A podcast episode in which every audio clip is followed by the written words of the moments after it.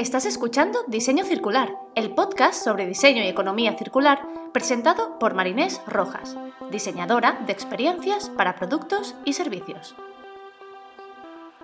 En este espacio, Marinés junta su pasión por la creación de negocios con su amor por el planeta y el hacer las cosas de otra manera. Hola, hola, espero estés bien. Hoy te traigo una nueva entrevista y hoy hablamos con Álvaro Núñez. Él es experto en economía circular y líder de esta transformación en México. Es emprendedor nato, ahora hablaremos con él y veréis que hace de todo. Y él lidera la transformación circular desde su expertise que es el reciclaje de electrónicos. Empezamos. Hola Álvaro, ¿qué tal? Bueno, un placer tenerte aquí en, en el podcast Diseño Circular para mí, bueno, es todo un honor contar con un emprendedor como tú. Eh, no todo el mundo te conoce, así que cuéntanos un poco, ¿no? Eh, ¿Quién eres, ¿no? ¿Qué haces y dónde estás? Hola Marines, eh, pues muchas gracias por la invitación a, tu podcast. La verdad, contento. Nosotros, bueno, yo soy Álvaro Núñez Solís, me encuentro en México, en la ciudad de Querétaro. soy líder de un sistema de gestión de productos obsoletos entre los más importantes son los electrónicos. Eh, tengo dedicándome a esto más de 15 años en, el tema del reciclaje y pues para mí ha sido como mi razón de existir, o sea, es como encontré lo que me gusta hacer y aunque ha sido muy complicado el trayecto, al final creo que estamos haciendo bien las cosas en México de crear cultura en este tipo de, de disposición o gestión de los productos electrónicos obsoletos. Sí, es súper importante crear toda esa red y todo este movimiento. Yo, por lo que veo de fuera, estáis haciendo un trabajo increíble. Em, cuéntanos, ¿por qué no? Estos retos, o sea, ¿por qué? ¿Cuándo te, cuando te decidiste a emprender? ¿qué, ¿Qué pasó ahí? Fíjate que yo vengo de una familia que no es tan emprendedora. Eh, realmente mi camino era, acá se llama Pemex, la refinería donde refinan el petróleo para hacer gasolina. Y pues como que mi vida era un poquito que yo iba a trabajar ahí en Pemex, ¿no? Tuve la oportunidad de estudiar ingeniería, entonces mi papá estaba muy emocionado porque pensó que en algún momento yo iba a trabajar ahí de, de ingeniero. Pero bueno, entré a una escuela que se llama el TEC de Monterrey con una beca en la preparatoria y ahí conocí lo que era el tema de emprender. Y entonces me, encantó y empecé a hacer eh, varios proyectos, iniciativas. Hice, mi primer proyecto emprendedor se llamaba El, Mexicano, eran unas tortillas cocidas. Hice una maquinita para hacer las tortillas. Y, y, de ahí desde que el nombre y toda la imagen y, empezar a vender, porque fue un proyecto que hice en mayo eh, de hace, no sé, del 94. Y en ese mismo verano eh, empecé a venderlas y a, ver realmente que, que funcionara, ¿no? Entonces eso me trajo muchas tablas. Y cuando entré a la universidad también llevé otra vez programa emprendedor y en ese momento, en cuarto semestre de ingeniería industrial, decidimos con un grupo de amigos hacer una chamarra que se convertía en mochila. Una chamarra es una, una, camiseta, ¿no? Ajá, es como, sí, sí, no es como, mira, como una chaqueta. Como una chaqueta, exacto. Entonces, eh, esa chamarra se transforma. Yo, yo estaba en el equipo de natación porque tenía beca deportiva y eh, entrenábamos a las 5 de la mañana, entonces en la mañana me la llevaba en forma de chamarra y en el día la transformaba en mochila y de ahí surge la idea. Entonces también hicimos todo el desarrollo, empezamos a vender y así, estuve haciendo cosas hasta que en el 97 me fui de intercambio a Wisconsin, a la Universidad de Wisconsin un semestre y ahí es donde me topo al vivir en un, en un cuartito, en un sótano, pues no tenía nada, no tenía ni, ni, radio ni televisión. Y caminando en el alley, que es la parte trasera de la, de la casa de los americanos, donde ponen la basura, me daba cuenta que ciertos días la gente sacaba electrónicos que ya no quería o que ya no usaba o que ya no servían. Y entonces, eh, después de tres, cuatro días de estar aburrido porque no conocía a nadie, eh, me animé, vi una grabadora de doble cassette, me acerqué, había una señora regando y le pregunté, oiga señora, mire, soy un estudiante de aquí de la universidad, no, no vaya a pensar que me estoy ahí robando las cosas. Y me llamó la atención de que tenga aquí una grabadora de doble cassette, en ese tiempo pues era lo wow, ¿no? Sí. y le dije, ¿por qué, ¿por qué la tira? Y entonces ya me explicó que el cassette se lo comía y que el botón del otro, de la otra casetera se, se atoraba. Y le dije, ¿y por qué no la manda a arreglar? Y ella me dijo así, muy tranquila, me dijo, mira, me sale más caro mandarla a arreglar que comprarme una nueva. Eso fue en septiembre de 1997, o sea, hace 23 años. Sí, la cosa ha empeorado.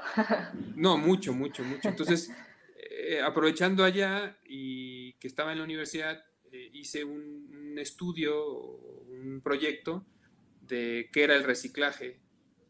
Todavía no era tan formal los electrónicos, sino el que se encargaba de reciclar electrónicos también reciclaba chatarra, básicamente. Entonces tuve la oportunidad de visitar varios lugares, darme cuenta más o menos cómo era el proceso. Entonces cuando regreso a México en enero del 98, pues ya tenía claro a qué, a qué me quería dedicar. ¿no? Dije, en algún momento esto va a pasar en México. O sea, va a llegar un momento que la gente eh, sea más barato comprar algo nuevo que mandarlo a reparar. Porque en ese tiempo, pues todos mandábamos a reparar los electrónicos. Eran muy caros en México para estar cambiando electrónicos. Entonces, de ahí surge, eh, hago, otro, hago otra máquina que generaba energías en el 2000, 99, 2000, 2001, que ahorraba emisiones de CO2. Eh, pero con el dinero que gané de ahí, patenté esa idea, la desarrollé y con ese dinero un amigo me invita a reciclar plásticos. Entonces dije, bueno, si un día quiero reciclar electrónicos, tengo que empezar por algún lado. Entonces empecé reciclando plásticos postindustriales pues al final un electrónico contiene mucho plástico. Sí. Entonces, ya fue en el 2005 que voy a Babson y tomo un curso y ahí tomo el, el tema de reciclaje electrónicos y hago un mini plan de negocios. Y en el 2007 ya lo estaba arrancando como pruebas piloto dentro de la empresa de plásticos. Entonces estuvo dos años operando dentro de la empresa de plásticos y en el 2009, en enero del 2009 ya se funda Recicla Electrónicos México como hoy la conocemos. Ella tiene 11 años, va para 12 años en, enero. Wow. ha sido un trayecto interesante, pero de muchos aprendizajes. Sí, o sea que digamos que tu momento de clic, que yo le digo el clic este mental que dices, uy, esto es lo que a mí realmente me, como que me gusta, fue ahí en esa casa viendo el doble cassette. Ahí como que viste un, esto... Fue una necesidad Ajá, fue una necesidad porque yo quería tener al menos un radio, la verdad, en, en, la casa para escuchar al menos en las tardes, noches, que pues todavía no conocía gente, no convivía con otras personas, pues al mm. menos si estaba en mi cuarto en el basement, claro. pues tener algo de música, ¿no? Y ya de ahí me di cuenta que la gente, después me hice de una videocasetera, me hice de una computadora, me hice de un sillón, o sea, fui amueblando y equipando y a rato ya el cuarto de allá lo tenía mejor que donde vivía acá en la universidad.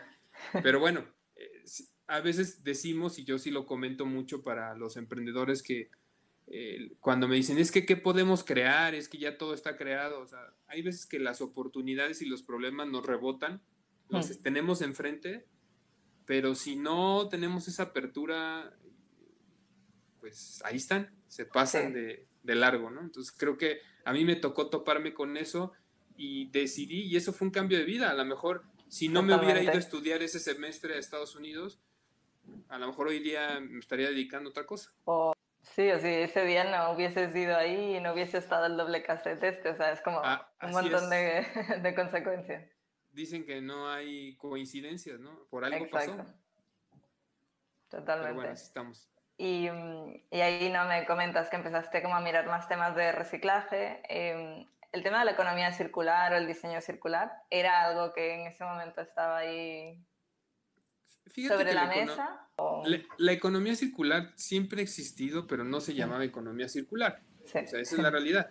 Sí. O sea, hoy día se le ha bautizado así desde hace unos, no sé, 10 años para acá, pero creo que toda la vida nos acompañó. O sea, yo recuerdo mis abuelos, eh, uno de mis abuelos tenía animales en casa, que cría, y pues la comida que sobraba se le dan a los animales. Entonces no salía basura, se puede decir, de, la, cocina en cuestión de comida, eh, ¿no? o los pollos, o, cuestiones así. Creo que con los años fuimos perdiendo eso, el, tema de la ropa, o sea, cuántas veces no mandábamos reparar nuestra ropa, o los zapatos, ¿no? Que si la suela o el tacón del zapato se cambiaba. Hoy día no, hoy día se te acaba la suela de un zapato y casi casi la mayoría de la gente es tirarlo, Igual la ropa se te rompe algo y ya cada vez había menos eh, lugares donde reparar electrónicos o donde reparar zapatos, aunque ahorita parece ser que vuelven a surgir algunos, que yo espero que así sea la tendencia, como está sucediendo en algunas partes de Europa, que la tendencia, la tendencia vuelve a ser de, oigan, aprendamos a reparar, generemos estos centros de reparación, o también los lugares donde te prestan cosas, ¿no? Lo que llaman las librerías de las cosas. Sí, aquí justo en Barcelona han abierto una hace poco. Entonces, viene esa tendencia y en mi caso, eh, en el tema de los electrónicos, desde que creamos Recicla o desde que ya estaba en el tema de los plásticos, siempre yo buscaba, eh, por ejemplo, en los plásticos eh, se acopiaban en las empresas, llegaban camiones o trailers, se trituraban y se convertía en, en ABS, estireno, polipro, cada plástico separado y se dejaba o molido o peletizado, ¿no? Peletizado es el grano este finito sí. y, y, lo mandábamos a industria, o sea, fuimos de los pioneros aquí que nos tocó convencer a las, a las industrias de que usaran su, su propio su plástico. Propia materia, sí. Así es, reciclada, porque no querían. Entonces, cuando los chinos empiezan a meter los precios muy bajos, porque estaban metiendo 100% casi casi material reciclado, pues mucha gente en otros países empezaron a sufrir y tuvieron que tener más apertura y decir, bueno, a ciertas piezas vamos a meterle material reciclado. Entonces nos tocó vivir esa etapa de irle metiendo 10% reciclado, 90% virgen, luego 20%, y, tenían que mandar validar esas piezas a laboratorios en Europa o en Estados Unidos. Claro, por la, calidad, la durabilidad, sí, o sea, que, no durable, todo. Ajá, que no hubiera ningún problema en el electrónico o en el electrodoméstico que vendían.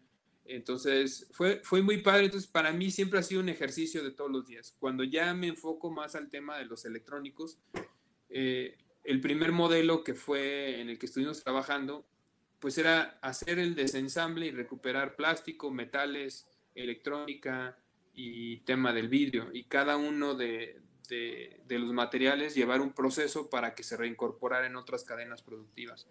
Duramos ciertos años ahí hasta que una crisis muy fuerte del 2012, 2013, en el tema de los commodities, del precio de los commodities, nos hizo voltear a ver otros, otros panoramas ¿no? y ser más creativos eh, yo empecé con el tema de recuperar, siempre he estado involucrado en temas de emprendimiento.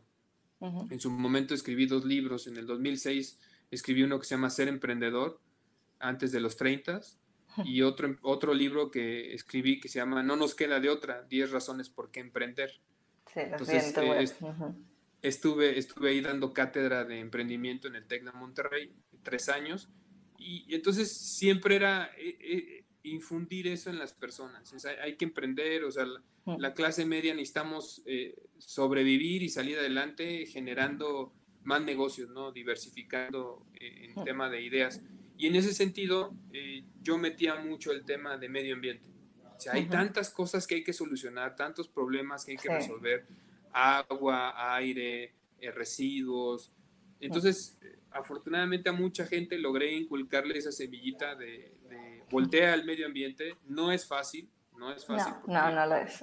no es. No es una industria, yo siempre se lo dije a mi papá, dije, a lo mejor si yo hubiera puesto una industria de fabricar zapatos, pues yo ya sabía que fabricar zapatos es un buen diseño, una buena calidad, un buen precio.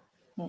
Pero cuando tú decides crear una empresa para reciclar electrónicos, pues no hay una comparación, no hay un libro, no hay una guía. O sea, haz de cuenta que empiezas con menos 10, no empiezas claro, en eres pionero, al final entras en esto y tienes que ir como sembrando poco a poco. Así es, entonces todo el mundo así como que te, te rechaza hasta cierto punto cuando no conoce a alguien. Entonces, eh, en ese sentido, al estar cerca siempre de la academia, eh, cuando yo estudié ingeniería, pues me daba cuenta que tuve que utilizar muchos materiales para hacer proyectos, ¿no? Por ejemplo, en mi clase de termodinámica. Y, y, entonces empecé a analizar que dentro de las cosas, eh, un día estando dando una conferencia ahí al área de electrónica en el TEC de Monterrey, me doy cuenta que unos chicos venían de un centro comercial, acaban de comprar una licuadora nueva y estaban abriendo la licuadora para quedarse con el motor para su proyecto. O sea, una licuadora... una licuadora, nueva. ya. Y entonces, ¿sabes? Yo llegué y dije, a ver, a ver, ¿qué están haciendo? No, es que ahorita tenemos que presentar el proyecto en dos horas y se nos quemó el motor y entonces no lo conseguimos. Y entonces, pues, plan de emergencia, ¿no? Entonces yo dije, esos motores yo los tengo. Y yo los estoy, yo los estoy metiendo a un triturador. O sea, cuando los pudiéramos utilizar como motor. Entonces, saliendo de ahí, llegué en la tarde a la empresa. Y dije, ah, empecé a agarrar ciertas, me metí a las líneas de desensamble y empecé a agarrar ciertas piezas. Y entonces con mis maestros de electrónica de la universidad y de maestría en algún momento, me empecé a contactar para entender qué materiales usaban, qué, qué necesitaban frecuentemente, ¿no? De que si fuentes, disipadores, eh, motores, qué tipos de motores.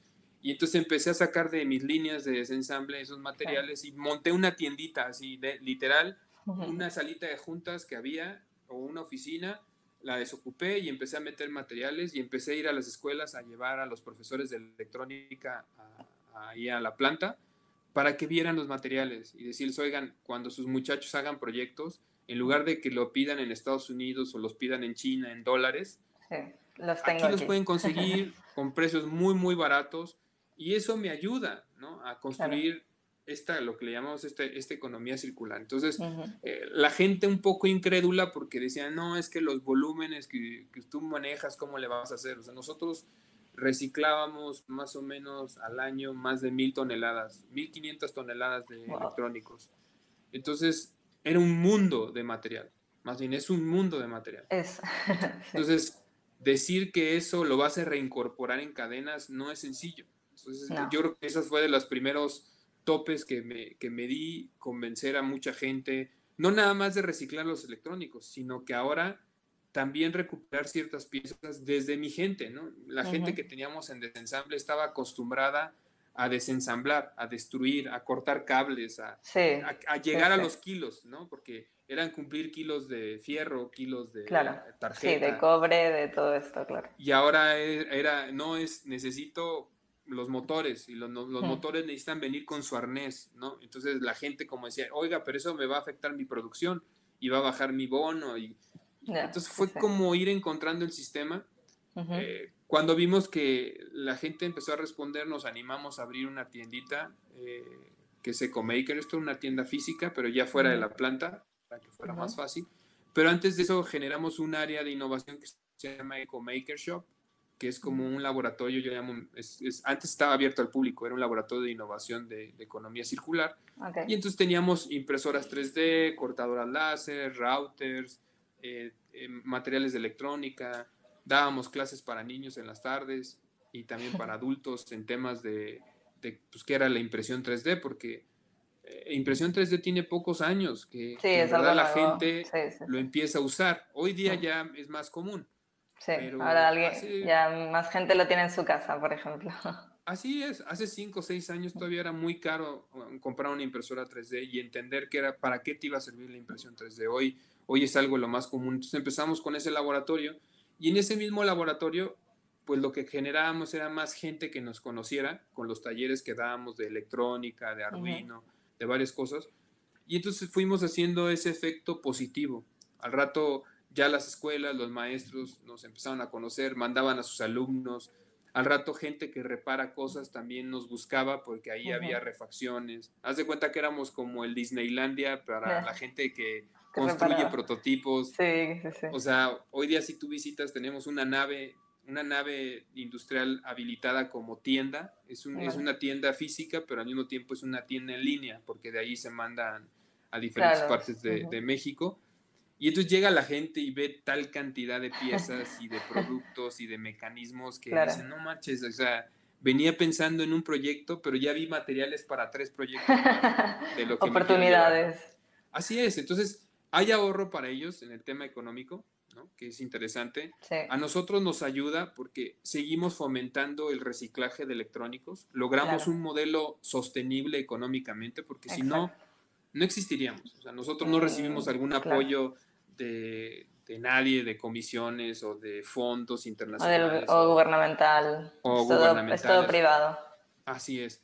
Generamos, generamos derrama económica porque pagamos los impuestos, generamos empleo, porque al final tenemos muchas personas que tienen muchos años trabajando con nosotros y que de aquí es su, forma, ¿no? De, trabajo, son empleos verdes con todas sus prestaciones de acuerdo a la ley. Entonces, se vuelve todo un proyecto, yo le llamo virtuoso, ¿no? Ayudas al, medio ambiente, ayudas atacas un problema que es la basura electrónica, que hoy día está creciendo de manera exponencial, esa es la realidad, sobre todo ahorita con el COVID, mucha gente tuvo que comprar más equipos, porque era lo que tienes en la oficina, los que tienes en la casa. Gente que tiene tres hijos, cada hijo se tiene que conectar de 8 a 2 de la tarde, entonces cada uno tiene que tener su propia computadora, ¿no? Entonces, creo que en los próximos años vamos a ver todavía más electrónicos, porque mucha gente tuvo que cambiar equipos que ya tenían más, más viejos, que no funcionaban bien para ahorita, para conectarse, ¿no? Entonces, sí, que al final es algo inevitable, la tecnología avanza tan rápido que tenemos que ir como cambiando, sobre todo si trabajamos ¿no? el sector digital o estamos tan metidos en esto, como que te tienes que ir y la obsolescencia también está ahí, es como todo. Entonces, ha sido una aventura y dentro de esa aventura también fue siempre hemos tratado de entender a las personas. O sea, la empresa no fue creada para mí, la empresa fue creada para resolver una necesidad. Y la necesidad la tienen los usuarios, las personas, las empresas. Eso es súper importante, súper importante. Nosotros en el 2010, no, 2008 hicimos el primer evento de acopio en, en, una, en una, universidad, ¿no? Le llamamos Reciclón y la gente empezó a llevar sus cosas, sus electrónicos.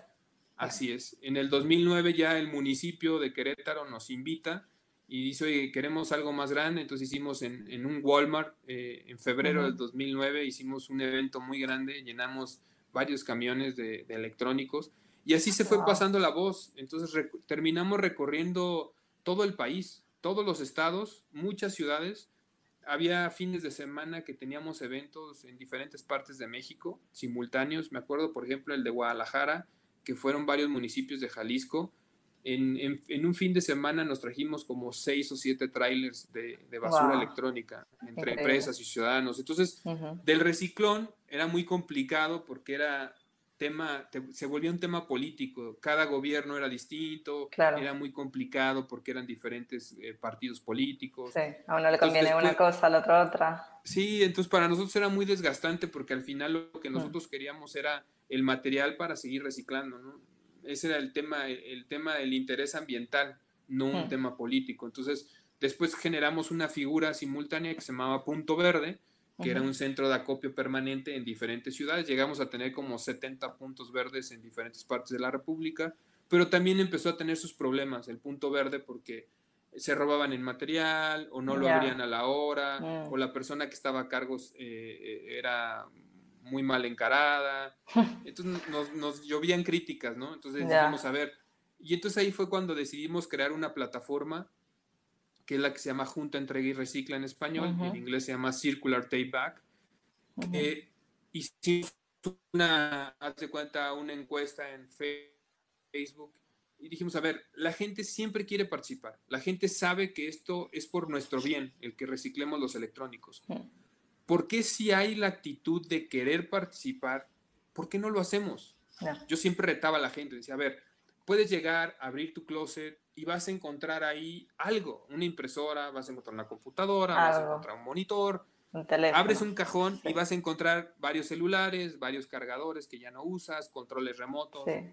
¿Por qué? O sea, porque no es que eh, yo lo voy a vender. ¿no? Antes sí se podía vender, hoy día es muy complicado vender algo porque ya, como tú dices, la obsolescencia programada, eh, el precio que te van a dar o la recuperación va a ser muy, muy baja. La gente quiere lo, lo, más moderno, quiere lo nuevo.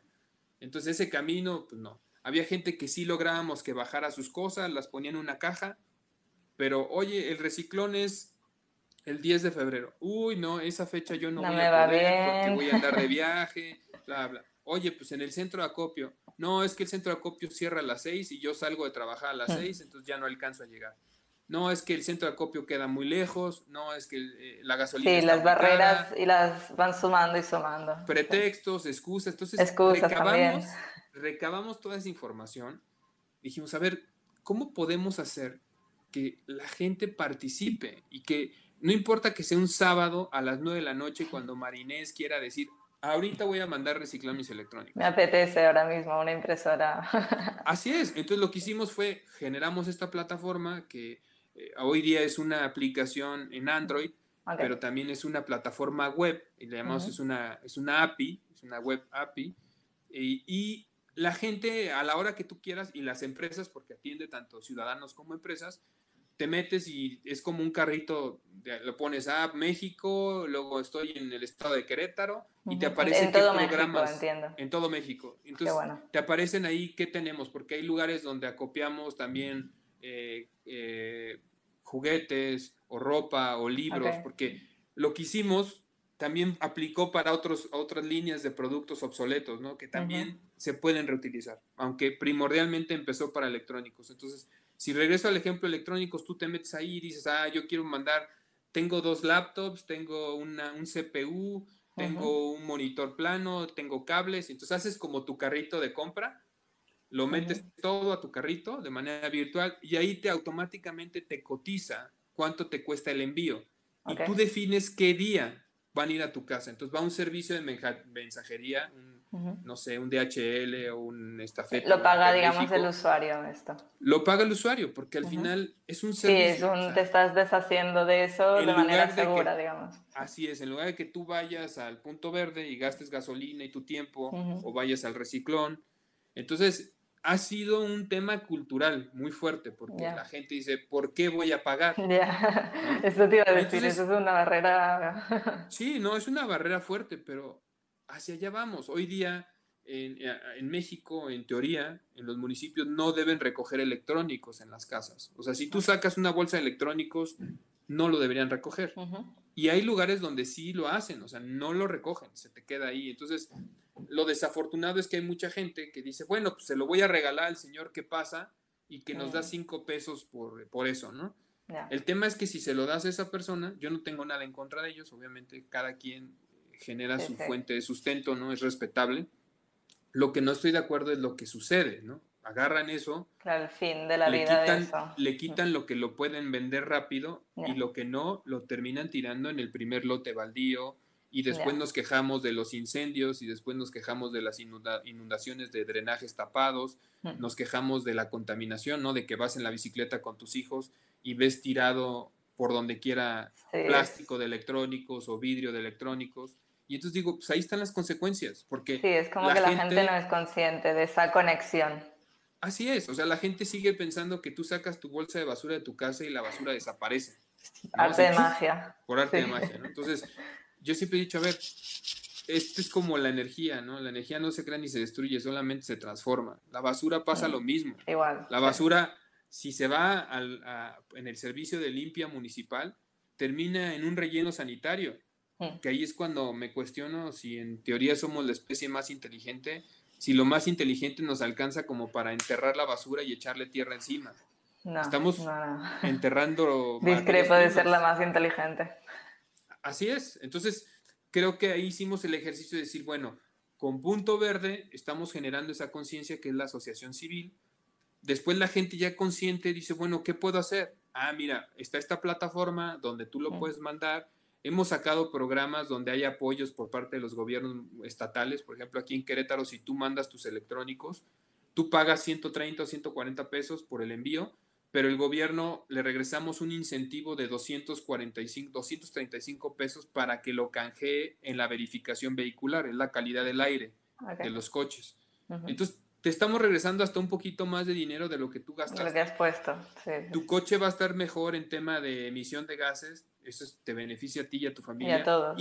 Y, pasaron por tus electrónicos a tu casa, o sea, no tuviste que ir a ningún lado. Hmm. Entonces, eso lo logramos en Querétaro. En otros estados no tenemos ese programa, pero sí hemos visto que la gente sí responde, o sea, hay gente que sí paga y dice, oye, tienes toda la razón, es un servicio. Hay gente que ni cuestiona. Hay gente que nos cuestiona y nos tira mala onda y nos ataca en redes sociales de no, son unos abusivos, te estoy regalando todavía que te regalo mis cosas y tú haces negocio con mis cosas, les digo, a ver, y tenemos un equipo aquí de soporte, ¿no? De Hay que un call center. Unos, sueldos.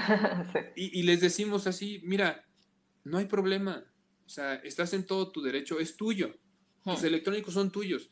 Si no los quieres mandar, hay otras opciones, o sea, nosotros somos una opción. ¿No? Entonces lo voy a mandar a la basura. Normal. ah, bueno, está bien. O sea, esa es tu decisión. Sí, al final, va a tomar la decisión. exacto. Entonces, yo sí veo que las nuevas generaciones están mucho más abiertas, más, más, más permeables a estas ideas, porque ya nos está tocando vivir muchos efectos de, lo, de, lo, de todo lo mal que hemos hecho con este tema del consumismo. Entonces, yo sí tengo mucha fe que a pesar de tantos problemas y tantas situaciones, que ahorita con el COVID, en el tema económico en México, que también son momentos difíciles, iniciativas así tienen que seguir, porque al final la gente va a seguir sacando electrónicos de sus casas. sí, que es algo exponencial, entonces hay que poner una solución. O sea, hoy día ya vienen los coches inteligentes y viene la ropa inteligente y viene el refri inteligente, la cafetera inteligente, todo es inteligente. Menos. ¿Sale?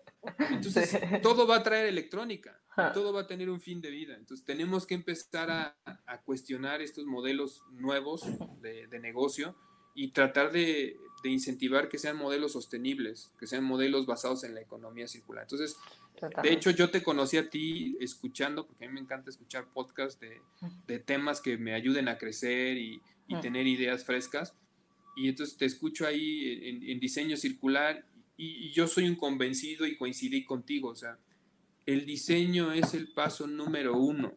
Si queremos que esto cambie. Sí, sí, casi. así es. Y lo platicábamos el otro día fuera del aire. Decías, bueno, es que yo como diseñador, en tu caso, decías, pues yo puedo tener unas magníficas ideas, pero si económicamente no es viable mi diseño o la empresa no decide apoyarlo, porque entonces su margen de utilidad baja, digo, bueno, sí, esa era la tendencia de antes. Hoy día, al ya ver un centro que te cotiza, o sea, ya hay muchas empresas que empiezan a cotizar en un índice de sostenibilidad en las bolsas de valores, donde ya están rediseñando empaques, donde ya están rediseñando contenidos, que todavía falta mucho trabajo, porque yo siempre he dicho, no es que vayamos a ir de la economía lineal a la economía circular. No, a ver, nosotros mm, vamos de un día para otro no.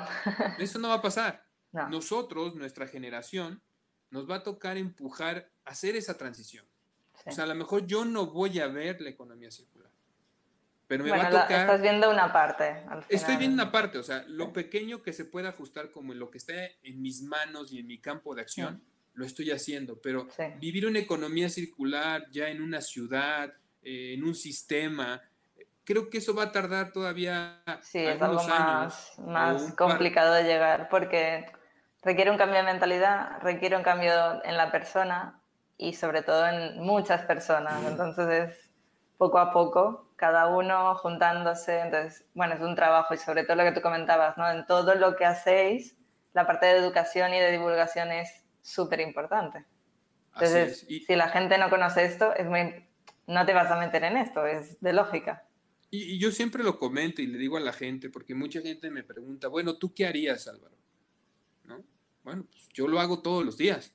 O hmm. Esa es mi chamba, es encontrar nuevas formas de, de reusar componentes electrónicos, encontrar hmm. nuevas formas de eh, impactar más en otros rubros como los libros, ¿no? Hay muchos libros que sirven en nuestras casas, pero nuestros hijos los dejan de leer porque ya cambiaron sus intereses, pero eso no quiere decir que los libros no sirvan. Y lo mismo pasa con los juguetes y lo mismo pasa con la ropa. Si esos los empezamos a agarrar y los empezamos a mandar a casas hogar o a lugares donde lo necesitan, hombre, ya lograste que todo eso no se fuera a la basura. Estás reduciendo emisiones, que eso es, eso es lo que se trata de hacer para que los efectos de cambio climático no sean tan fuertes como los hemos empezado a vivir.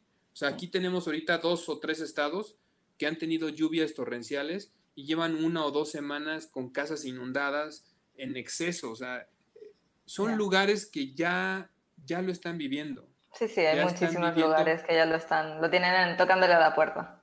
Y por otro lado tienes otros estados donde están en plena sequía y donde tienen meses que no llueve y que tienen tema de crisis de agua.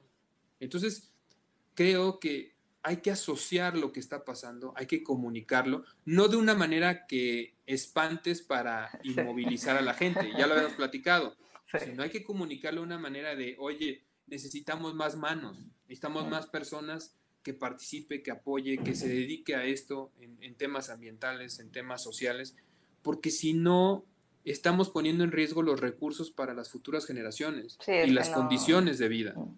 Es que no hay otra opción. O sea, es como, a mí cuando me preguntan, no, llegaremos a implementar este modelo, es como, es que no hay otra opción. exacto.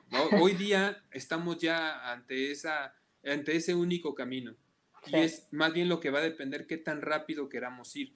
Y yo, yo siempre hago la recomendación, a ver, ¿quieres, quieres ayudar en, mis reuniones así con amigos o cuando teníamos este tipo de llamadas, ¿no? Porque ahora ni, ni reuniones físicas. sí, ahora... Yo, siempre, yo siempre les comento es, empieza por tu casa.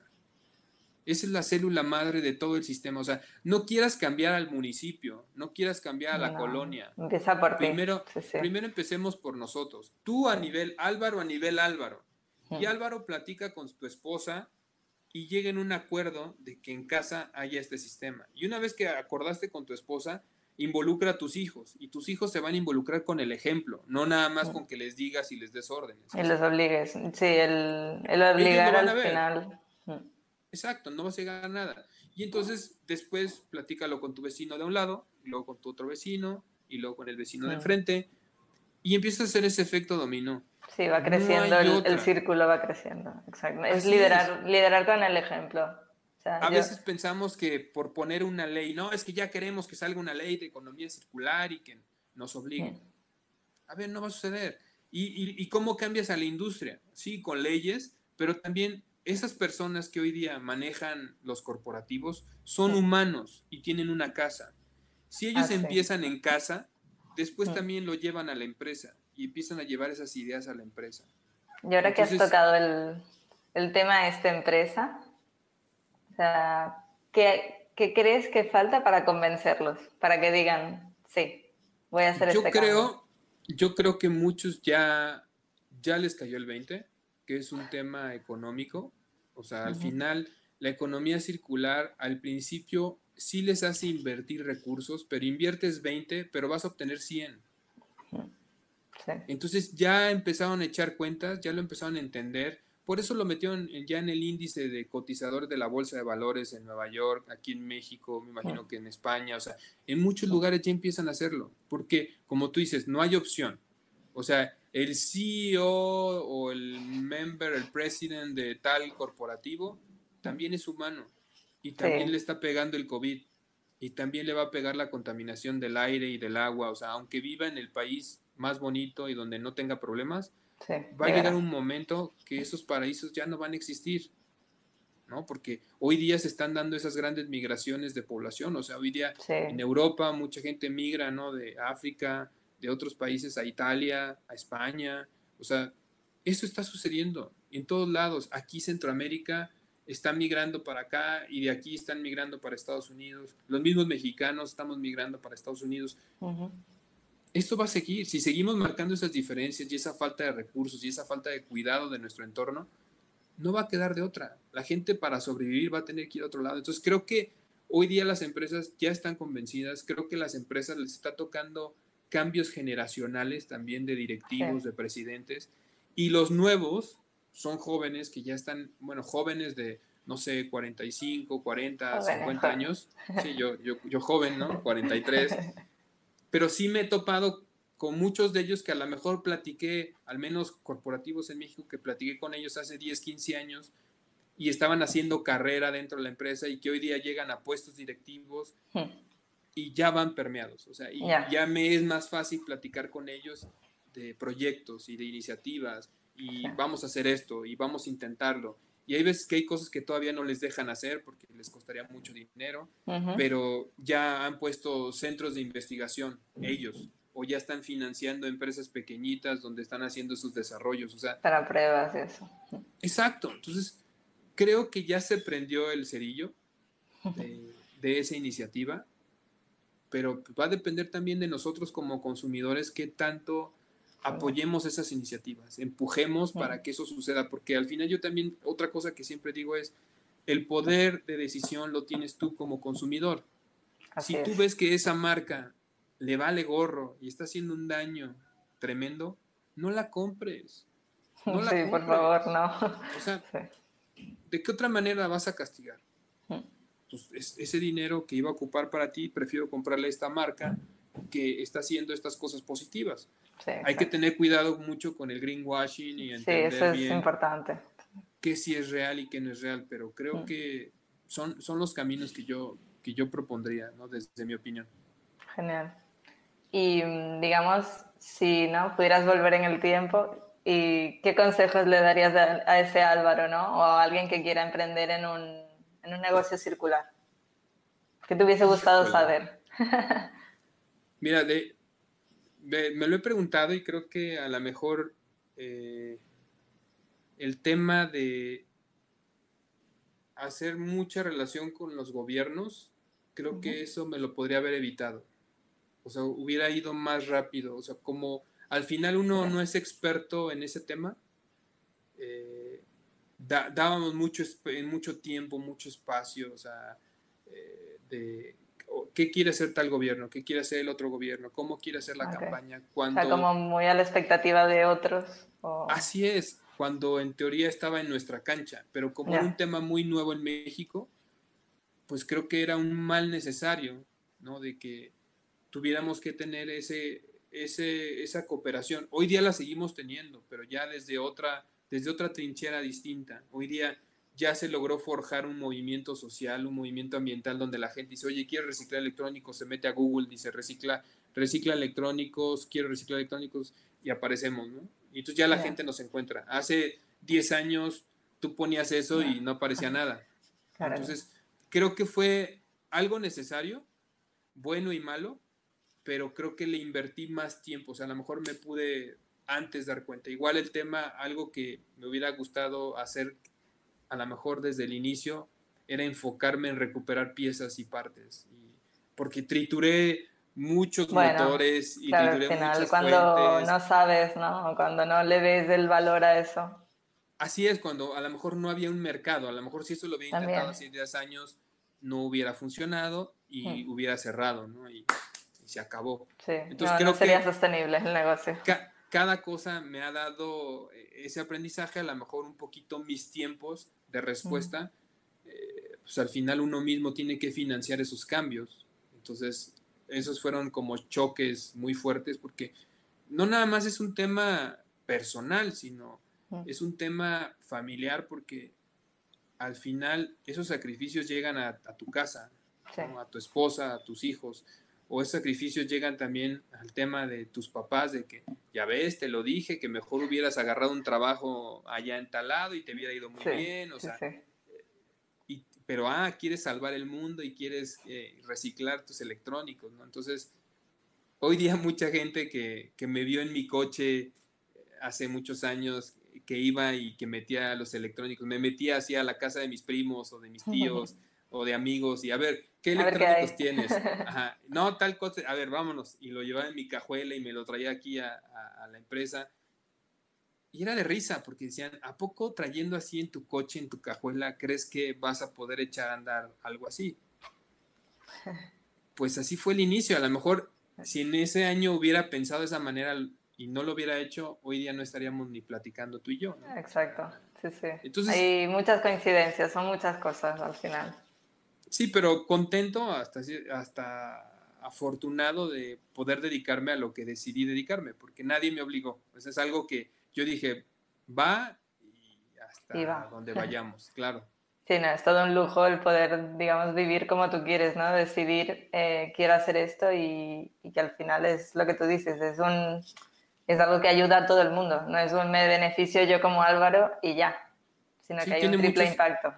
Así es, como la última experiencia que te, platiqué fue, después de recuperar componentes, me entró la idea de ahora cómo formamos un producto nosotros basado en puros productos recuperados y ahí sale la bocina, la, bocina diseñada en una economía circular. el altavoz.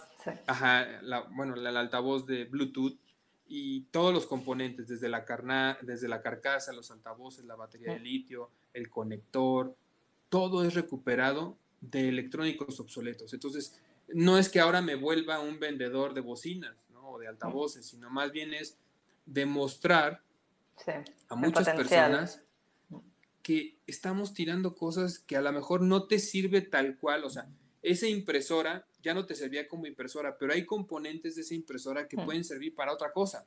Hoy día estamos haciendo una prueba de 10 impresoras 3D hechas con materiales reciclados.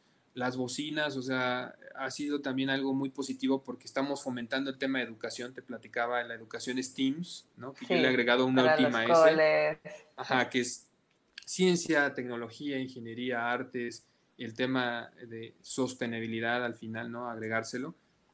Porque ellos lo pueden armar y lo pueden desarmar y pueden reparar. Cuando una batería Bluetooth, o que diga una bocina Bluetooth, generalmente no es reparable. tú la compras y en el momento que deja Hermética. esa es la basura.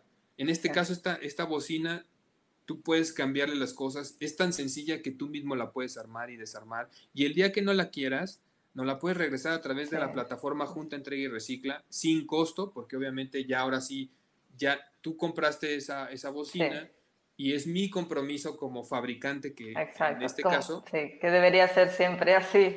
así que debería ser siempre así, pero bueno, nosotros lo estamos tratando de hacer, aunque sea a tamaño de lo que nosotros podamos financiar, regresa y se vuelve a reincorporar en alguna cadena, ¿no? A lo mejor la, la bocina ya no la querían porque ya no la, ya no lo usaban. Entonces, si la podemos reusar, perfecto. Oye, no, es que ya, ya la batería no servía, pero los altavoces sí funcionan. Ah, los altavoces se cambian a otra bocina y se sigue alargando la vida útil de los componentes y evitas la extracción de materias primas vírgenes para fabricar y fabricar otros componentes. Entonces, creo que bajo esa filosofía, todos estos años me han ayudado como ir armando el rompecabezas del sistema porque eso es lo que hemos hecho. Hemos hecho como nuestra propia burbuja, nuestro propio ecosistema aquí en México y lo que podamos impactar. Yo siempre he dicho, el cambio empieza, como lo mencionamos hace un par de minutos, desde casa, luego en tu comunidad cercana y luego puedes ir transitando a tener más impacto como hoy día nosotros lo tenemos aquí en México.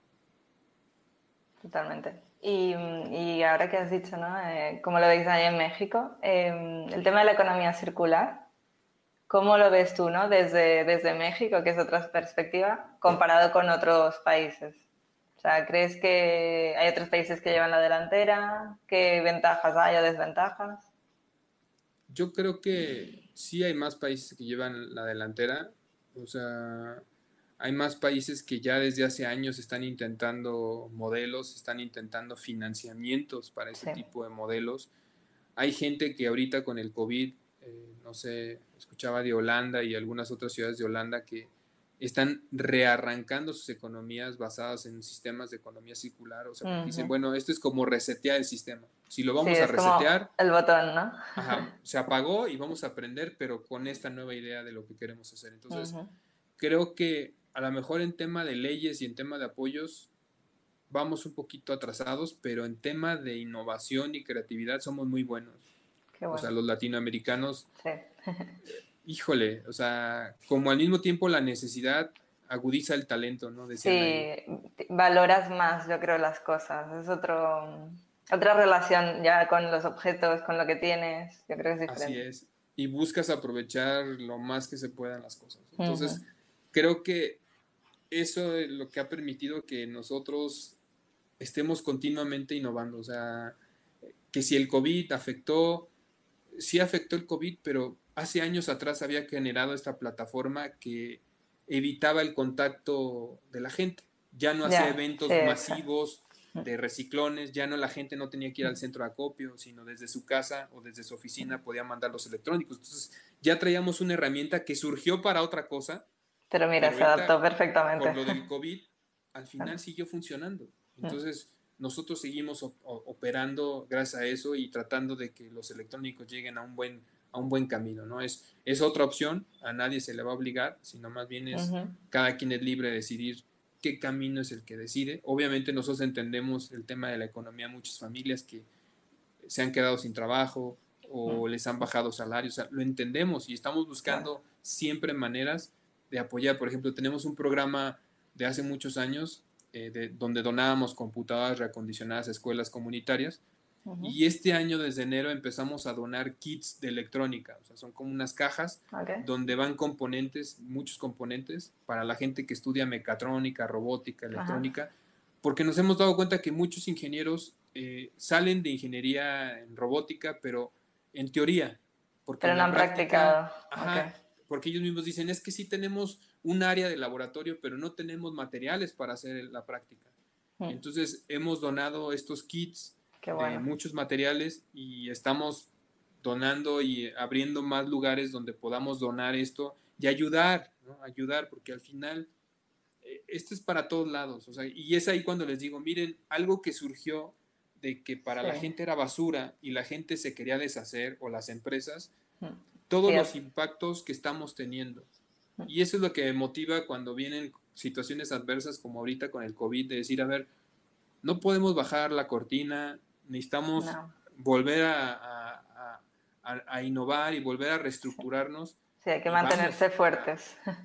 Así es, ha sido, ha sido complicado, han sido meses difíciles, pero pues todo lo, difícil digamos, te hace innovar. económico de, como empresa, ¿el COVID ha, tenido afectaciones? Sí ha tenido afectaciones, eh, lo que nos hizo fue como también cerrar áreas de negocio donde a lo mejor hoy día ya no va a ser necesario ese servicio.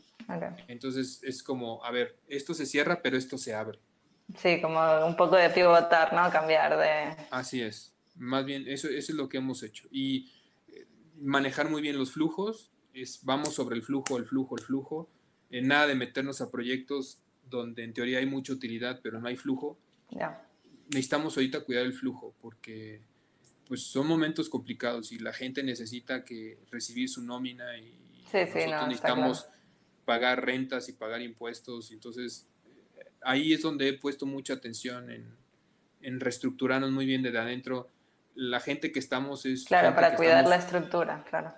La gente que nos quedamos es gente muy comprometida, gente que sé que, que siente la causa de lo que hacemos y pues hay que cuidar a esa gente, ¿no? Así como ellos nos ayudan a cuidar lo que hacemos, entonces como que también eso, y empezamos a que la gente que no estaba comprometida o que nos hacía daño, oye, ese proyecto ya no va o esta área de negocio ya no va y pues aquí está tu liquidación y... Sí, al final no son aprendizajes de decir, mira, esto no cuadra, pues seguimos. Pero pues afortunadamente vamos y vamos adelante. Con buenos planes para el 2021. Genial. Bueno, Álvaro, me alegro un montón. Ha sido una conversación súper fructífera. Eh, haces de todo, o sea, yo es que cada vez que hablo contigo eh, me sorprendo de todo lo que, lo que hacéis ahí. Em, para la comunidad de diseño circular, si quieren saber más sobre ti o dónde encontrarte o no, hablar contigo, que, ¿dónde te pueden encontrar? Mira, en, en, redes sociales estoy como Álvaro Núñez Solís, estoy en Facebook, en Twitter y en LinkedIn. Y también tengo mi propia página web que es www.alvaronunez.mx. Y con todo gusto, o sea, a lo mejor me tardo un par de, horas o un par de días a veces en contestar, pero es por el tema de operación y trabajo y cosas, pero siempre contesto. Y si en algo puedo ayudar y vincular, cuenten con ellos. si yo puedo ayudar, voy a sumar. Si no, soy muy honesto y decir, sabes que yo no sumo aquí, pero con tal persona. Genial, Álvaro. No, pues nada, muchísimas gracias. Ha sido un placer y, y vamos hablando. Que vaya muy te bien. Mando un, te mando un abrazo, Marinés. Igualmente. Chao.